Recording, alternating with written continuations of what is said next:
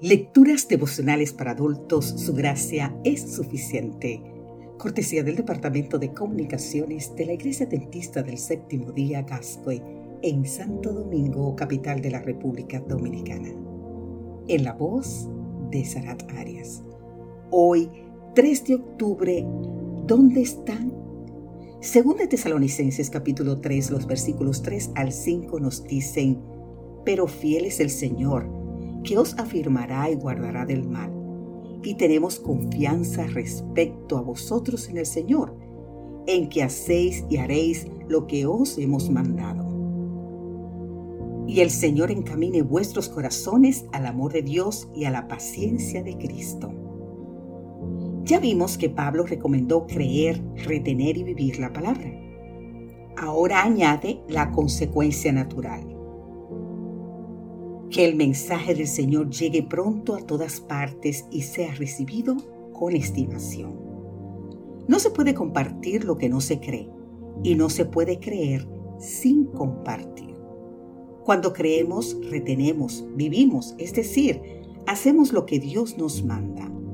Entonces compartimos y de esa manera el mensaje se expande velozmente y es glorificado en las vidas transformadas de los que comparten, así como la de aquellos que lo reciben.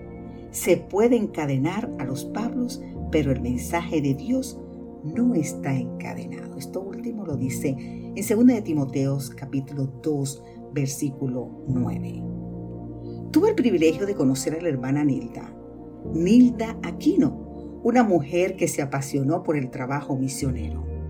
Graduada en pedagogía y posgraduada en teología, desde 1996 es misionera voluntaria. Ella misma, con ayuda de voluntarios, ya ha plantado 70 iglesias en Brasil. En tanto, su esposo ha construido 20 templos. Nilda ha realizado más de 100 series de conferencias, de estudios bíblicos, dirige grupos pequeños y seminarios de capacitación misionera. Nilda define su enfoque de la siguiente manera.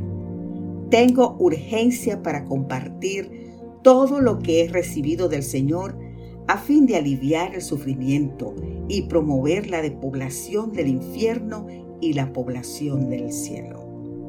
Un cielo que comienza aquí cuando las personas aceptan a Jesús. No hay nada peor que vivir en el infierno de esta tierra, cegados por el egoísmo y la corrupción. Es un misterio un milagro y un privilegio que Dios quiera usar pecadores para alcanzar pecadores. En sus comienzos, Nilda andaba a pie. Era tanto su caminar incansable que le obsequiaron una moto para que corriera más rápido. Pero en lugar de usar la moto, la vendió para construir templos. Es infatigable. Cristo y su palabra son glorificados en la vida de Nilda. Ella corre y el eterno mensaje que transforma vidas corre con ella. Cada día termina el tiempo de gracia para algunos. Cada hora algunos pasan más allá del alcance de la misericordia. ¿Y dónde están las voces de amonestación y súplica que induzcan a los pecadores a huir de esta pavorosa condenación? ¿Dónde están las manos extendidas para sacar a los pecadores de la muerte? ¿Dónde están los que con humildad y perseverante fe ruegan a Dios por ellos? ¿Dónde están los Pablos? ¿Dónde están las Nildas? ¿Dónde estás tú? Que Dios hoy te bendiga en gran manera y obre en ti tanto el querer como el hacer por su buena voluntad.